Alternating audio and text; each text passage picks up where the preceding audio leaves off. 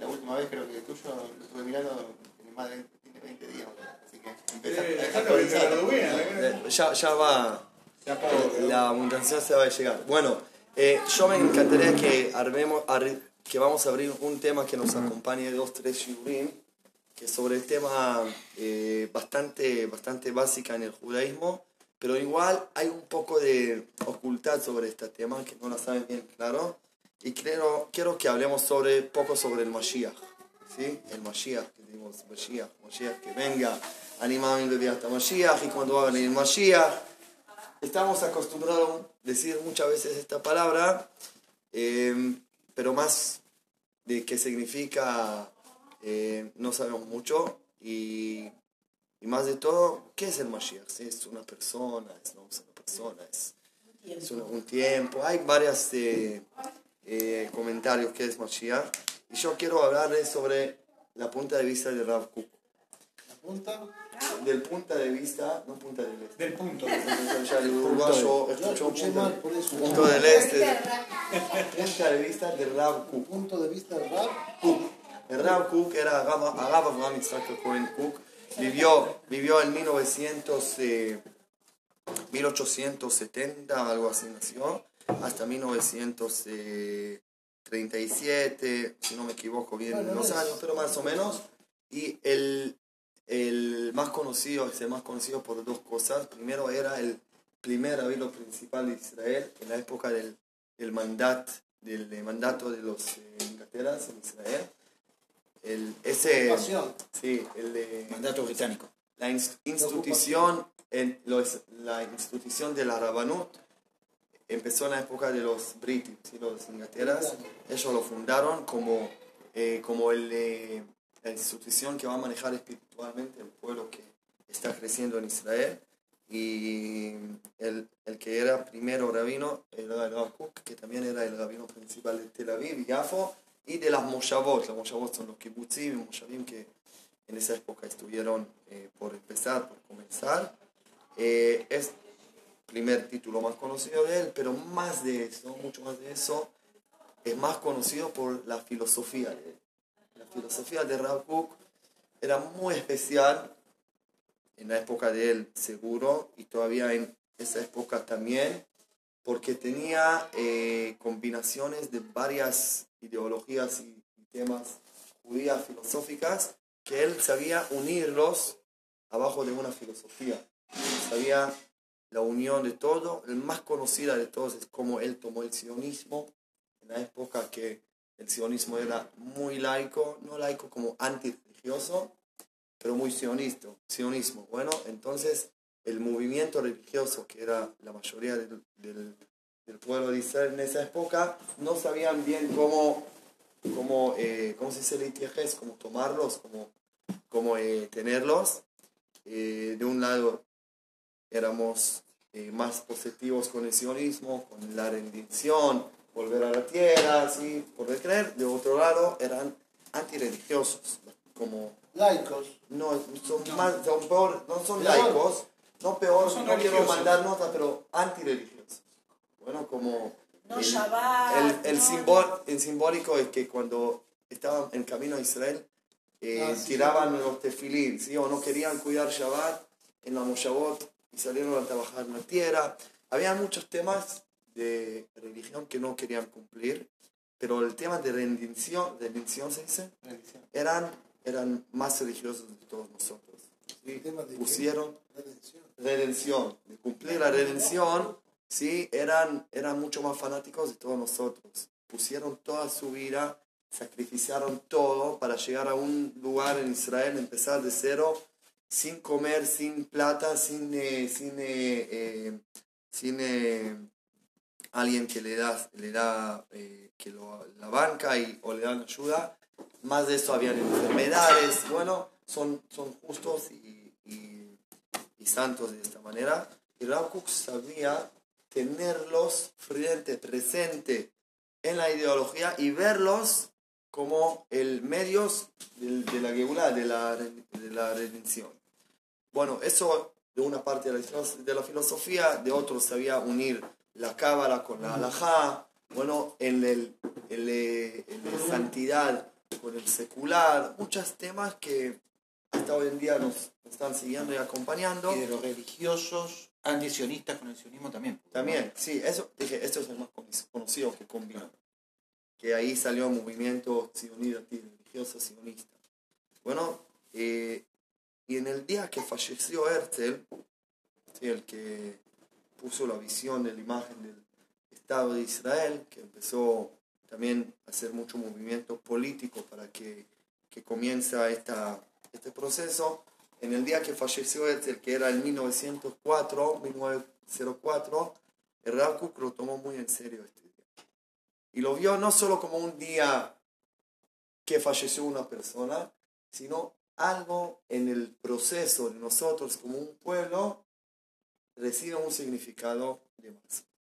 Y ya vamos a eh, empezar eh, cómo lo vio Rav Y él lo veo como es una ventanita para poder analizar lo que estamos pasando en la época de Rav también que tiene significado hasta hoy en día, que por eso quiero que lo estudiemos. Eh, una cosita más, Herzl, que sepan, eh, ¿cuántos años tenía? ¿Cuántos, eh, ¿Cuántos años vivió Herzl? ¿Cuánto es muy poco? 26, bueno, sí. Poco más, poco menos. Nació en 1860, falleció en 1904. 44. 44 años. Bueno, en 44 años ya pudo hacer un movimiento enorme, puso, pudo juntar a todo el pueblo de Israel, o presentes de todo el pueblo casi, en un evento unidos a través de la idea que hay que arrancar un proceso, un esfuerzo para que tengamos también un Estado. Y bueno, tiene su tiene sus eh, derechos y sus honores lo que hizo. Entonces, el día que falleció el Rav Kook, eh, discursó, ¿se dice? Hizo un discurso muy famoso que se conoce como, el título es Amisped Birushalayim. ¿Cómo se dice Misped? Cuando alguien se muera y hacen... No hay interveniendo como si no... Hay una palabra en castellano que... No, es el duelo, ese, cuando se habla del muerto y todo eso. Bueno, cuando habla del muerto, pero como en, en el momento, no después. Y dijo, él, ¿cómo se llama el duelo? Un discurso, no sé cómo. Discurso de Jerusalén. Bueno, discurso de duelo de Jerusalén. ¿De dónde sacó? Sobre Jerusalén. Sí, a Mispet Jerusalén, como el discurso en Jerusalén. Ahora, ¿de dónde sacó el Rav Kook esas dos palabras, Mispet Jerusalén?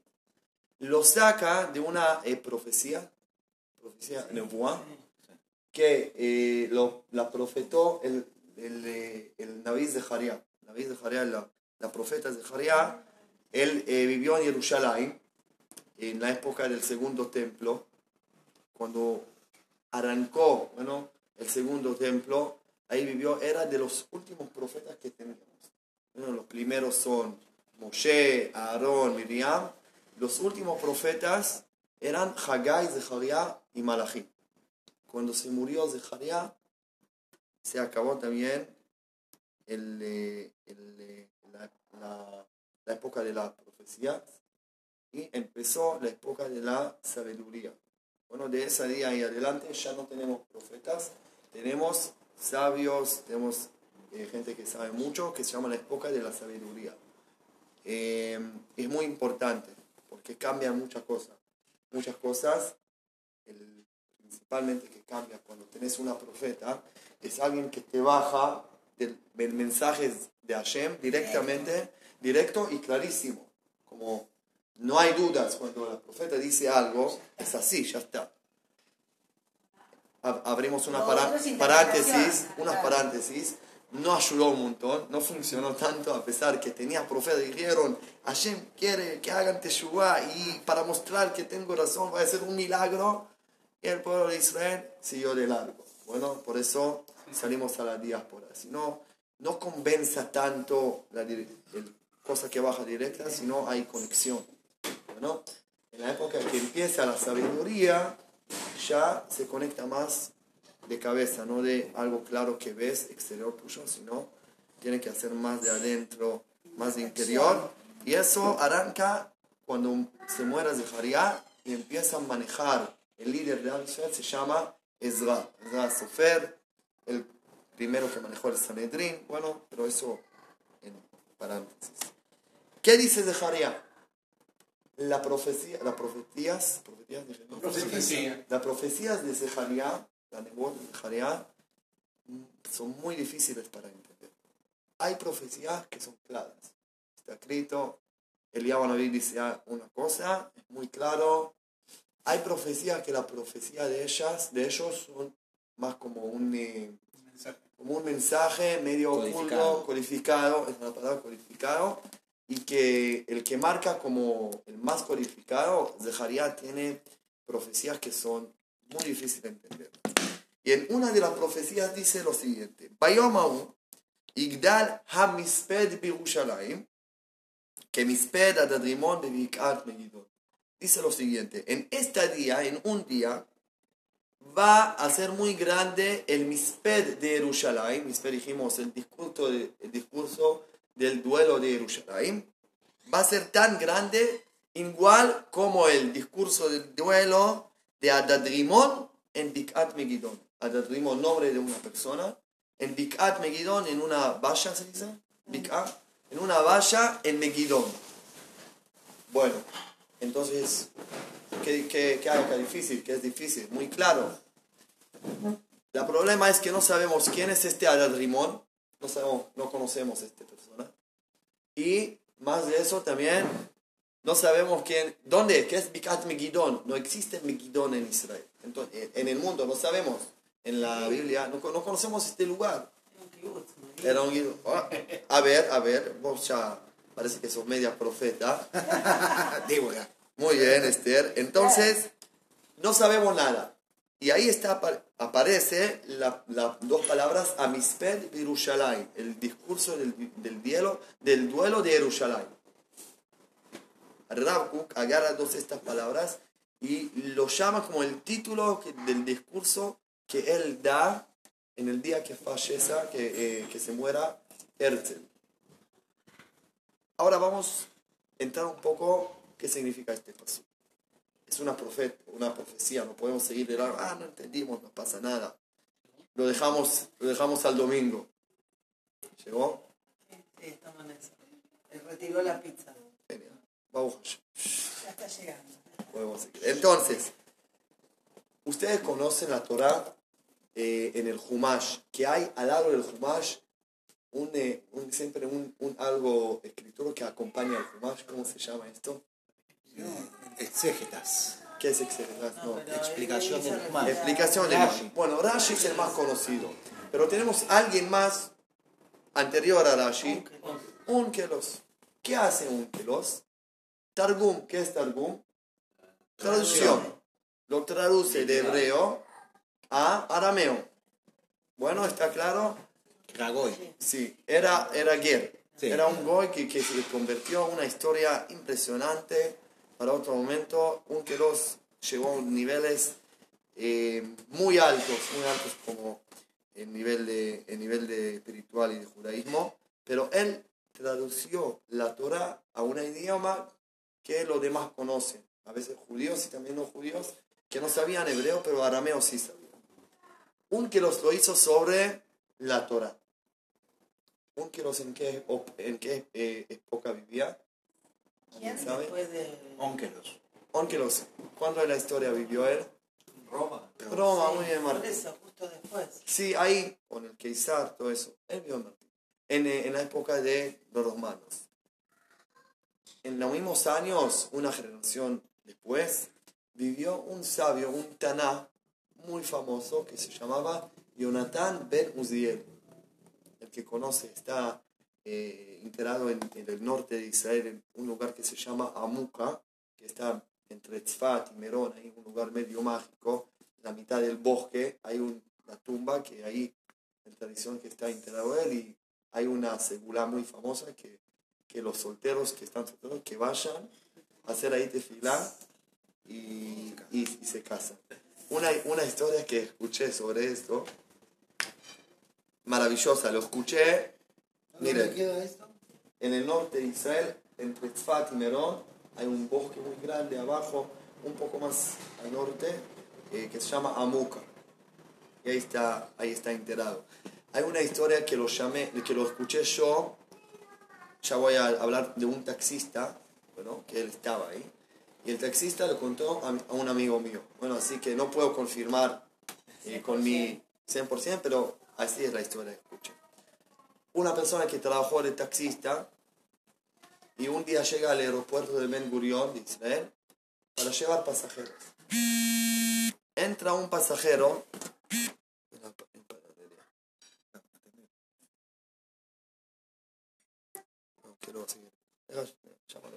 Entonces, eh, entonces el, eh, el taxista llega al aeropuerto y ve un, eh, ve una, eh, un chico eh, como religioso con, con traje y con, eh, con gorro, con sombrero, y le ofrece, dice, que ¿estás, ¿quieres un viaje? Y dice, sí, yo necesito viajar a Anuca. Dice, ¿qué es Anuca? Anuca, Anuca. Dice, ¿dónde es? No sé, me dijeron venir, llevar, viajar a Anuca. Dice, vos quizás se referís a Muca, no sé. Dice, ¿qué estás buscando? ¿Tefilá, a un shiruj, a, un, eh, a una eh, no- novia? ¿A una novia? Dice, sí, sí, sí, este, este, este. Dice, bueno, no hay problema, te llevo, pero es casi tres horas de viaje. Dice, no hay problema, mira, yo vine especialmente de Nueva York para hacer tefilá. Compré un, un, eh, un pasaje, ir, ida, tengo ocho horas para ir, hacer la tefilá y volver y subir al vuelo eh, volviendo a Estados Unidos. Yo vine pa- para esto. Dice, bueno, dale. Entonces, apurate, subí al coche y empezamos. Viajan, viajan y, y llegan, era, era la noche, como eh, medio invierno, viajan, llega hasta, hasta Muca, él acerca a la tumba, hace tefilá, con todo, con cabaná, tita. Bueno, el chofer pasa media hora, 20, mi- eh, 40 minutos, empieza a tocar bocina, che, vas a perder tu, tu vuelo, quizás, quizás hay acá una novia, no sé, te conviene quedar, pero te vas a perder tu vuelo.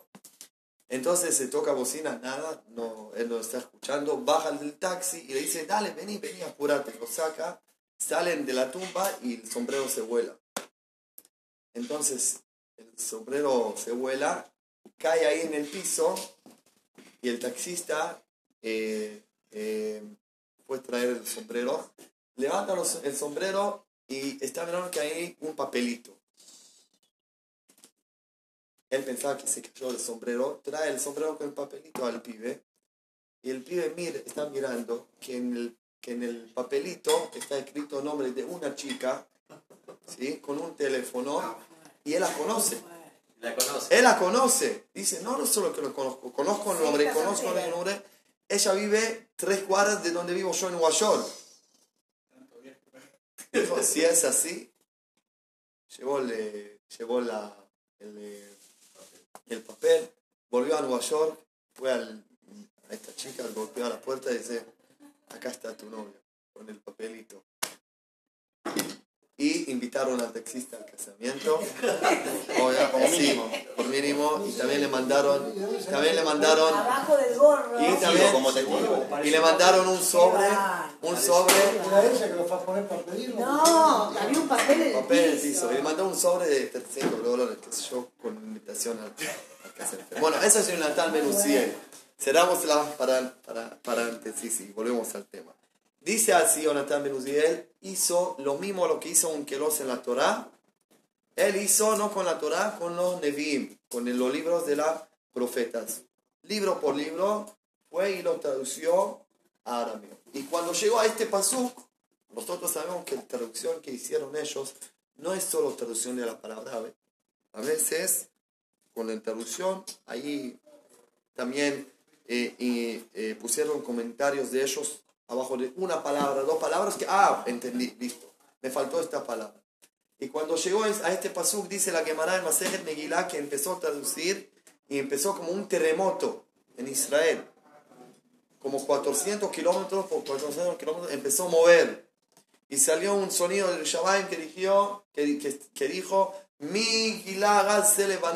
¿Quién, ¿Quién reveló este secreto al pueblo de Israel? Dijeron, pará. Ya, vamos- ya vamos a escuchar qué escribió él. ¿sí? Dijo, no puedes revelar. Y empezó a mover la tierra. Dice la Gemara que ahí dijo Yonatan Ben Uziel, ¿sí? ריבונו של עולם, גלוי וידוע לפניך, שלא לכבוד לי ולא לכבוד את אבא עשיתי זה. ריבונו של עולם, vos sabés que está muy visible frente tuyo, que yo no lo hice por mi no por mi respeto, por mi gloria, y no mi gloria de mis padres, de mis antepasados, sino para que no va a hacer muchos conflictos en Am Israel. Dijo, yo sé, si no lo voy a interpretar yo, van a interpretar otra, cual- cualquier cosa y van a empezar a entrar en conflictos y por eso lo descubrí, lo revelé. Y dice la- ahí la Gemara, si Jonathan Ben no iba, no, si no, es como en los allá, no, No hubiese. no hubiese escribir esto, no, no, eh, no sabíamos qué, ¿Qué qué, refiere, qué refiere la profeta. ¿Y qué escribió Jonathan Ben A ver. A ver, ahora, sí, dame el, dame el, eh, el código y ya está, y ya, y ya voy a abrir la llave al Password. ya está. Dice así, ¿qué es en este día va a ser un discurso, un, eh, un discurso del duelo más grande de Jerusalén? ¿Quién es este Adadrimón? Adadrimón que mató Shearag et Achab, Melech Israel, ¿sí? Y igual que cuando mató Pagón Ejo a Yoshiao Bebikat. Bueno, más, otra vez. Dice así. Bayomahu en esta día va a ser un, discur- un, eh, un, eh, discurso de, de- duelo más grande, igual como el discurso que pasó en la época de Ahab, que lo mató Hadad Rimon. Ah, cierto. Había un rey en Israel que se llamaba Ahab, que había una guerra del Am Israel contra Aram, los arameos, y ahí mataron al rey de Israel, Hadad Rimon. Hadad Rimon era el, el, el, el que manejó la guerra de Aram. Y, que es Migion, había otro discurso del, duelo, que era cuando se murió Yoshiau, que era el rey de Judá, que lo mató Farón en la valle de Megiddo. Ah, bueno, todavía no está tan claro, pero por lo menos ya son dos, dos historias que conocemos, que están escritas en la Biblia. Había, en la época de los reinados, se dice, cuando, eh, cuando nos manejamos con reyes, se dividió el pueblo de Israel por dos. Después de Shlomo, ¿sí? no siguió más ser un rey. Duró muy poco tiempo que estuvimos unidos en, en toda la historia. ¿sí? ¿Cuánto tiempo el pueblo de Israel en la historia estaba unido abajo de un rey? ¿Ustedes saben 200 años. cuándo? ¿Cuándo? Desde David Abajo de un rey. hasta David hasta qué? A ver, vamos a hacer la calculación. David, ¿cuántos años era rey? Nada. No, nada. Siete años en Hebrón y 30 en Jerusalén. ¿Cuánto es en total? 40, sí. no. Cuatro- 37. El 30 de Hebrón no podemos contar porque ahí todavía no todo el pueblo lo recibió como un rey. Solo cuando subió a Jerusalén ahí ya todos lo recibieron. Pero dale, una oferta, 37. Shlomo, Shlomo ¿cuántos años era rey? Más. No, más, no. Shlomo 70. No. Shlomo también 30. Estoy No, no, más. Sí, nada más. 30 o 40, no me acuerdo bien.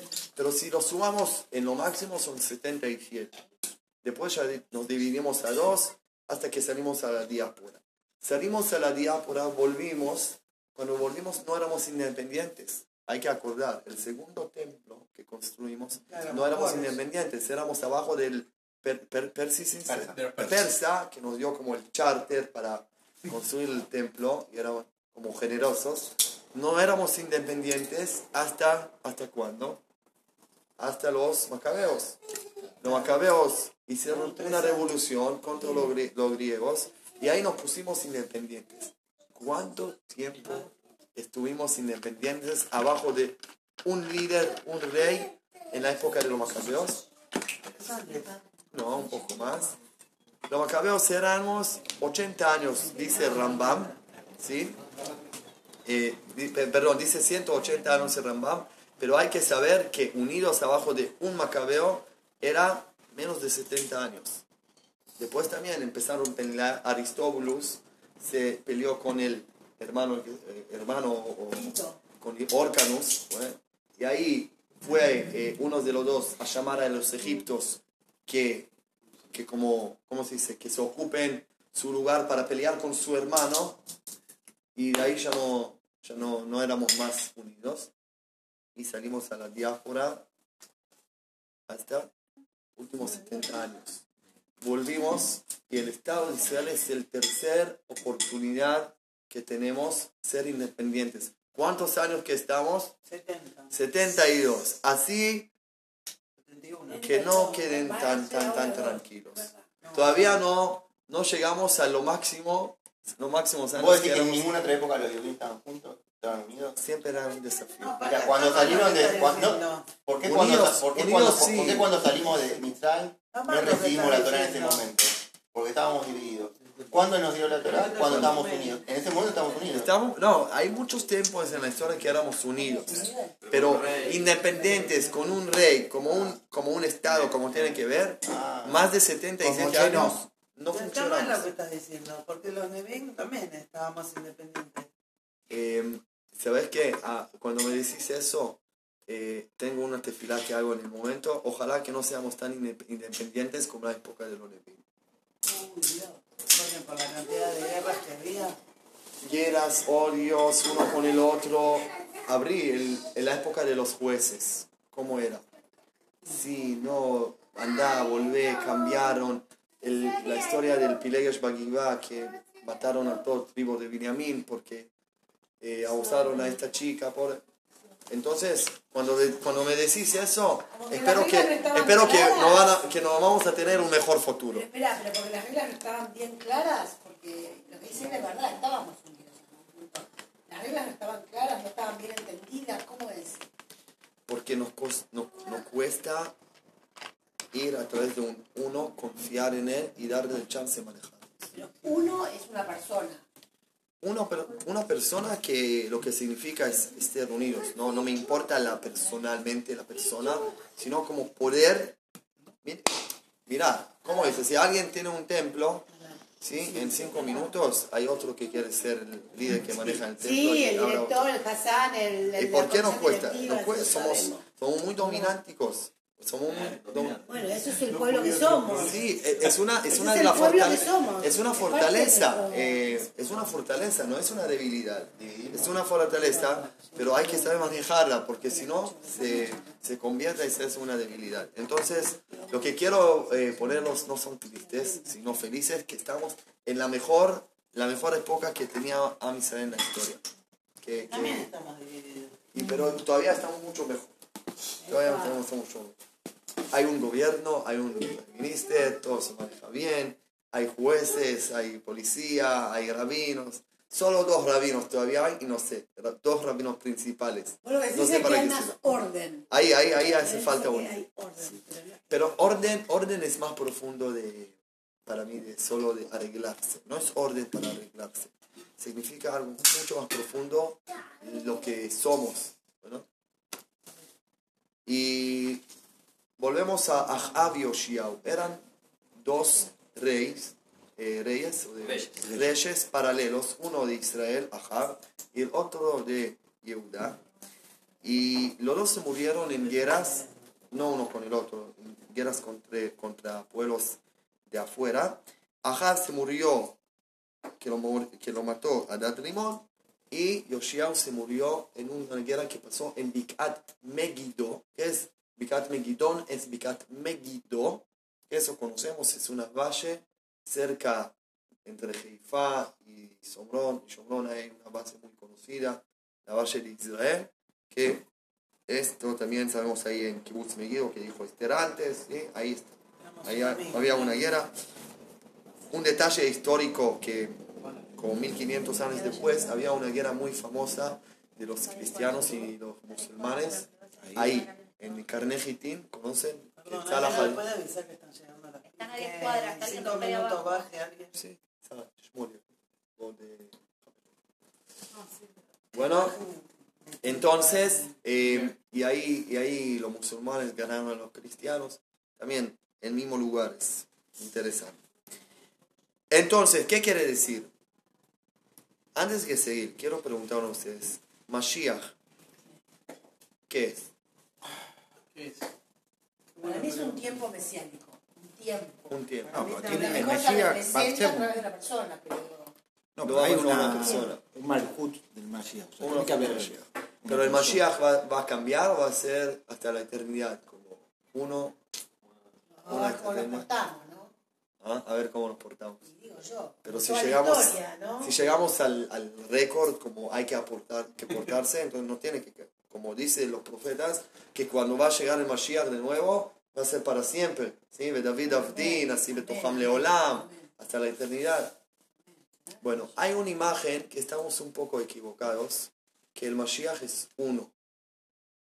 Ahora, yo no me meto en, en, en discusión si el Mashiach es, un, es poca o una persona. Lo que seguro es que el Mashiach son por lo menos dos personas. ¿De dónde, Viví. ¿De dónde lo saco? ¿De dónde lo saco? Hay, sí, hay que, hay que saber que hay eh, 12, 12 tipos de Mashiach que están escritos en la Gemara de los sabios. Mashiach ben David. y Mashiach ben David y Mashiach ben, Yosef. ben Yosef. Ah, entonces ya sé que hay dos, dos personas o dos Dos épocas, opciones. dos opciones. A ver, y de repente suben muchas preguntas. ¿Para qué hace falta dos? ¿Cómo es? ¿Quién viene primero? ¿Son paralelos? No. Eh, co- para, ¿Por qué hace falta? ¿Sí? ¿Cómo es? Pero Ben David y Ben Yosef. ¿Quién es Yosef? ¿Quién es David? Ben David. ¿no? Nosotros somos Ben, somos ben David. ¿por qué todos? No somos todos Yehuda y las otras 10 generaciones se después No, pero los Kohanim no. Los Kohanim, perdón. Eh. Nosotros tenemos unos. Acá entre. Entonces, los 10 tribus, tri- tri- los tribus, los perdón. 10 no, Los Kohanim son Leví. son Leví Sí, que están incluidos, están incluidos en David, eh, eh, realmente. Eh, pero ya vamos a meternos un poco. ¿Por qué marco ahora este tema? Porque dicen los sabios ahí en la Gemara, cuando hablan sobre el el Pasuk, que el primero es Mashiach ben, ben Yosef, y el segundo es el Mashiach ben David, y el Mashiach ben Yosef va a morir. ¿Va a morir? Va a morir. Yo no quiero ser el Mashiach ben Yosef. Y hay, hay que rezar que no se muera, ¿sí? También Mashiach ben David, hay que rezar. También tiene el mismo árbol genealógico, según lo que explican. Uno viene de Yosef, uno viene de David, de ahí viene el nombre, ¿sí? Uno viene del tribu Pero el de. David no va a venir hasta que muera el de Yosef. Eso. A ver, es- eso es una de, de las preguntas, ¿cómo es un orden? Uno atrás, de, uno, uno atrás del otro, son paralelos, si es uno atrás del otro, ¿quién, quién viene primero? ¿Quién viene segundo? Y acá se mete Rav Kook, la filosofía de él, cómo tiene que ser el orden de la, rendi- de la rendición.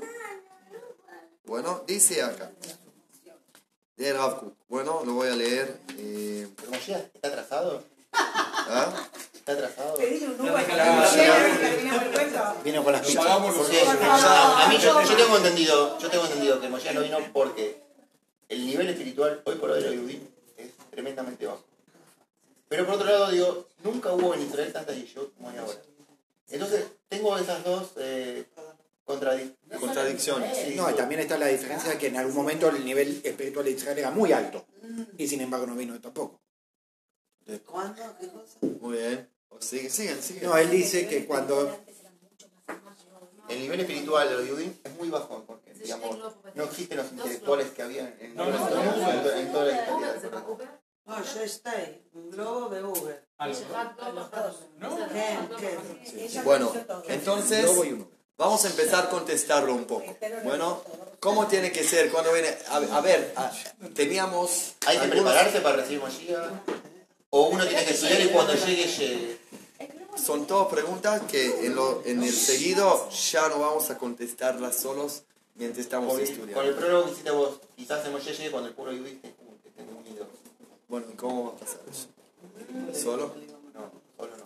Depende mucho de nosotros. Entonces, bueno, eh, el de- el de- teníamos algunos momentos en la historia de nosotros que estuvimos, estuvimos muy cerca a llegar a este momento. En- dicen Jajamim que en la época de Hizkiyahu, que era el rey, un poco antes de, de Oshiyahu, éramos en un nivel espiritual muy alto que estaba por llegar y pasó un- una pena y no llegó. Sí, había en la época de Hizkiyahu. O quería que Hizkiyahu él mismo va a ser el Mashiach.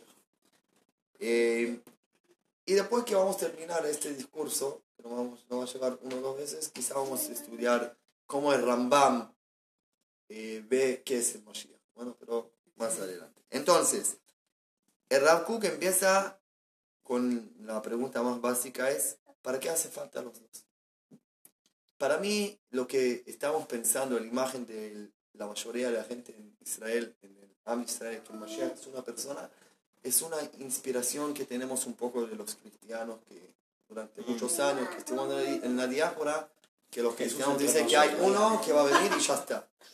Pero mucho antes ya teníamos en, en, en la tradición de nosotros que el Mashiach son dos. Bueno, Mashiach menos sí, Mashiach. Y Rav dice lo siguiente. ¿Ah? ¿A partir de cuándo empieza la idea del Mashiach? ¿Está en la Torah? ¿Está en los Shoftim? ¿Está en En la Neví. Nevi'im? ¿Está? En la Torah no. Hay un remesh en la Torah, me acuerdo. En la Torah hay algunos remazim que dice. Porque cuando éramos chicos no hablábamos mucho de Mashiach. O no sé, por lo menos en mi casa de Mashiach no se hablaba. No, yo sí hablaba, pero... o sea, yo toda la vida, pero ¿desde cuándo empieza en la Torah la idea de que va a venir Mashiach? Y te dice que Empieza más en los, en los profetas. En los profetas. profetas. En los profetas. En la Torah no está escrito. como, como, como, como qué. Quizás está escondido como, como alguien que lo va a juntar. ¿Qué hace el Mashiach? Bueno, lo hago rápido. Cuatro, cuatro accio- acciones eh, básicas que tiene que hacer.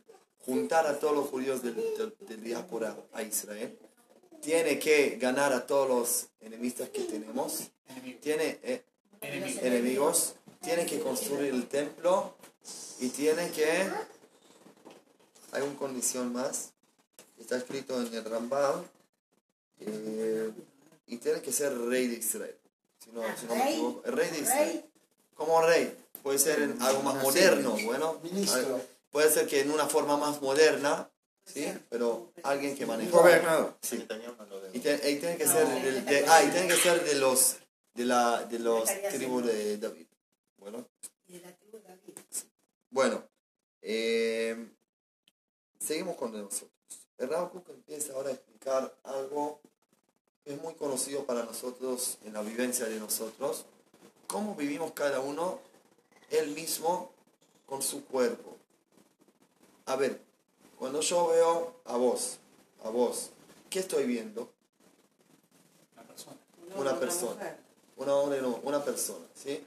¿Qué es una persona? ¿Qué es una persona? Ser humano. Carne y hueso. Un ¿Es humano. cuerpo o su alma? Cuerpo y alma. Cuerpo, Cuerpo y su alma. alma. Es genial. ¿Es un cuerpo? Sí, lo- veo que es un cuerpo. Entonces, ¿de dónde salió la, la alma que estamos tan, tan seguros que hay una alma? Hay, eh, eh, hay un- algo El muy, alma muy... no nos da vida. Sí, el alma es la vida. ¿De dónde sabe? Cuando alguien se muere, no sabe, el, el- el- el- los médicos todavía no saben explicar qué pasa físicamente a la persona que- pasa, que, que, que para de, que para de funcionar. Como saben analizar que la enfermedad, que no va a respirar, el momento que no va a respirar no va a llegar aire a la cabeza, entonces todo el sistema de la cabeza no va a manejar y ahí, en, si en algún momento no maneja, ya no se levanta más. Pero no saben explicar físicamente qué pasa. El cuerpo está todo bien. Bueno, sabemos que también en Bereshit, cuando Hashem hizo la persona, creó el cuerpo y estaba como una muñeca, un cuerpo. que no En el momento que lo sopló, en el momento que le sopló de, el espíritu de él, empezó a mover y empezó a vivir. Entonces, el cuerpo es algo físico. El- la vida que ahora estoy hablando, moviendo y ustedes pensando, todo eso no viene por el cuerpo, sino viene por, por, el, por el alma. Es algo de afuera, algo mágico, que cada uno recibe en el momento que nace y se lo devuelve en, el, en el- en el momento que se muere. Y podemos hacer la misma pregunta como el Mashiach. ¿Para qué? Hace falta los dos. ¿Qué es la tarea de cada uno que no puede funcionar el otro?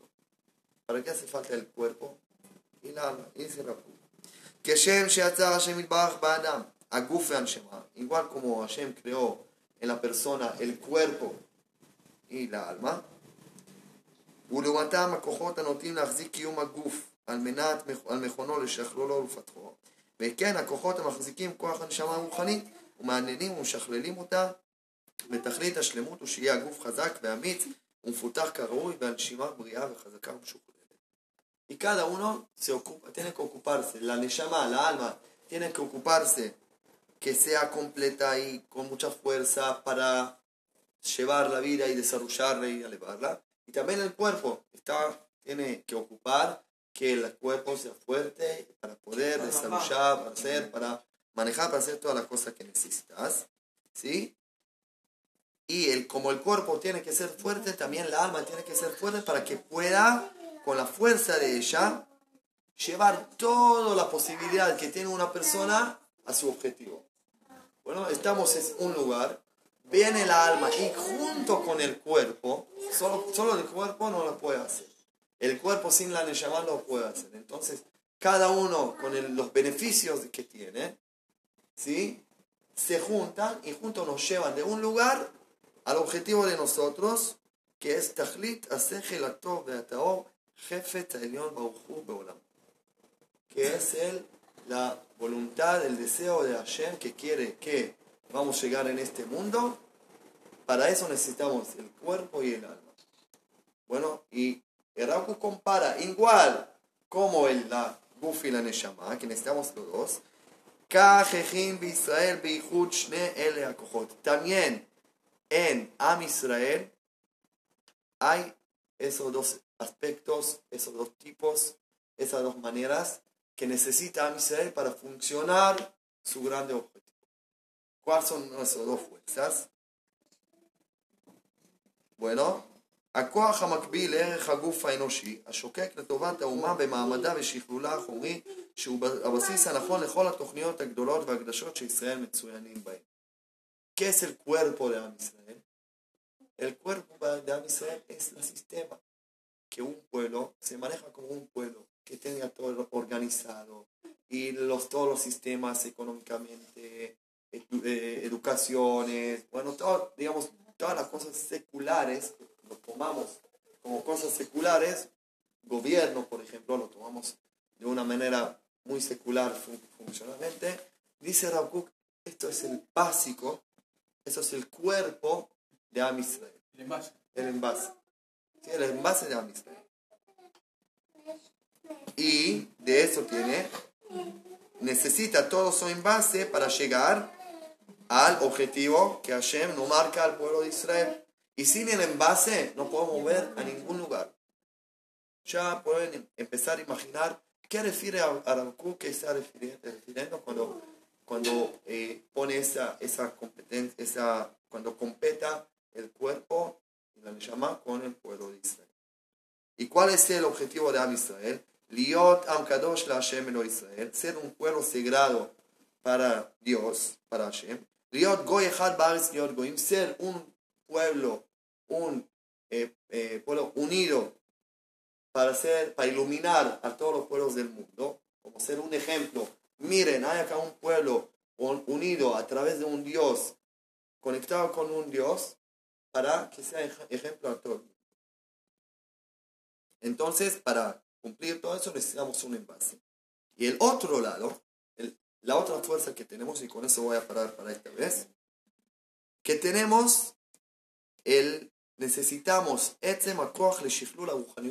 no alcanza solo el envase, el envase sino tenemos un fuerza enorme a desarrollar la, eh, la- el, el, el, el- tipo como la espiritualidad de nosotros, también no vamos a llegar a ningún lugar.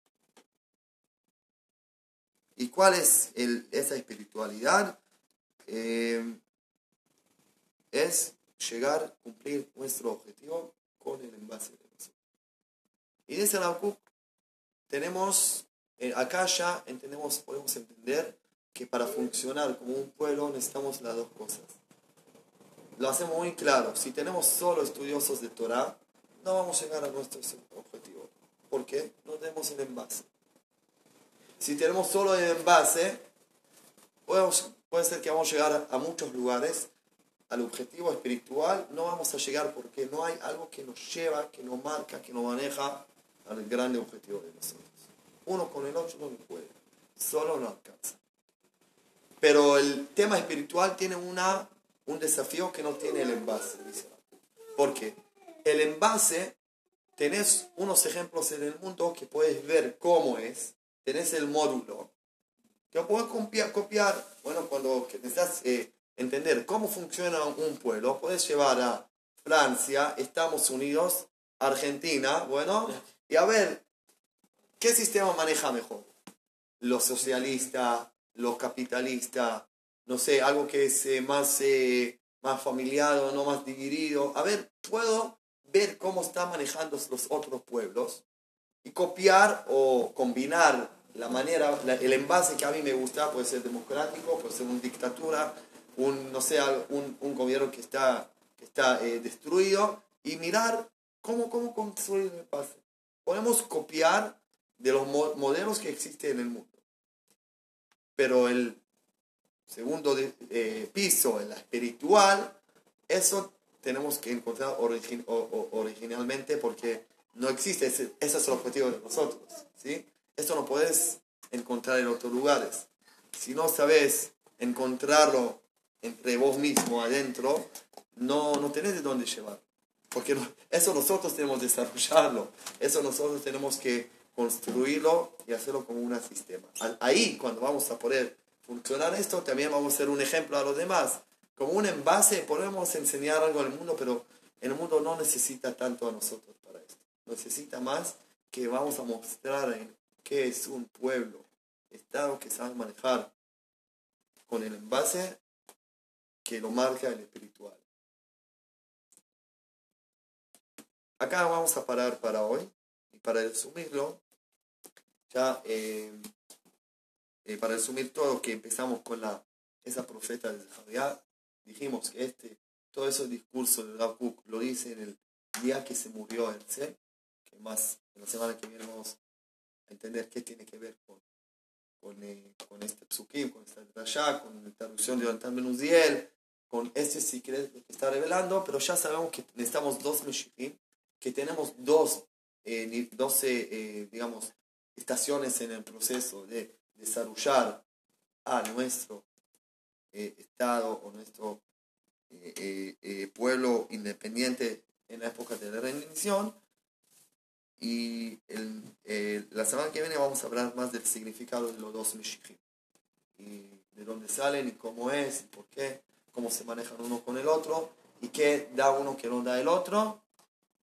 Y más importante de todo, cómo lo analizamos para la vida de nosotros hoy en día, porque Rav Kook no vivió hace tanto, muchos años, vivió hace pocos años y estamos viendo todavía el proceso bastante presente, ¿sí? Eh, que vivió Rav Kook nosotros, a pesar que pasaron 70 años, es, eh, eh, es todavía el mismo presente.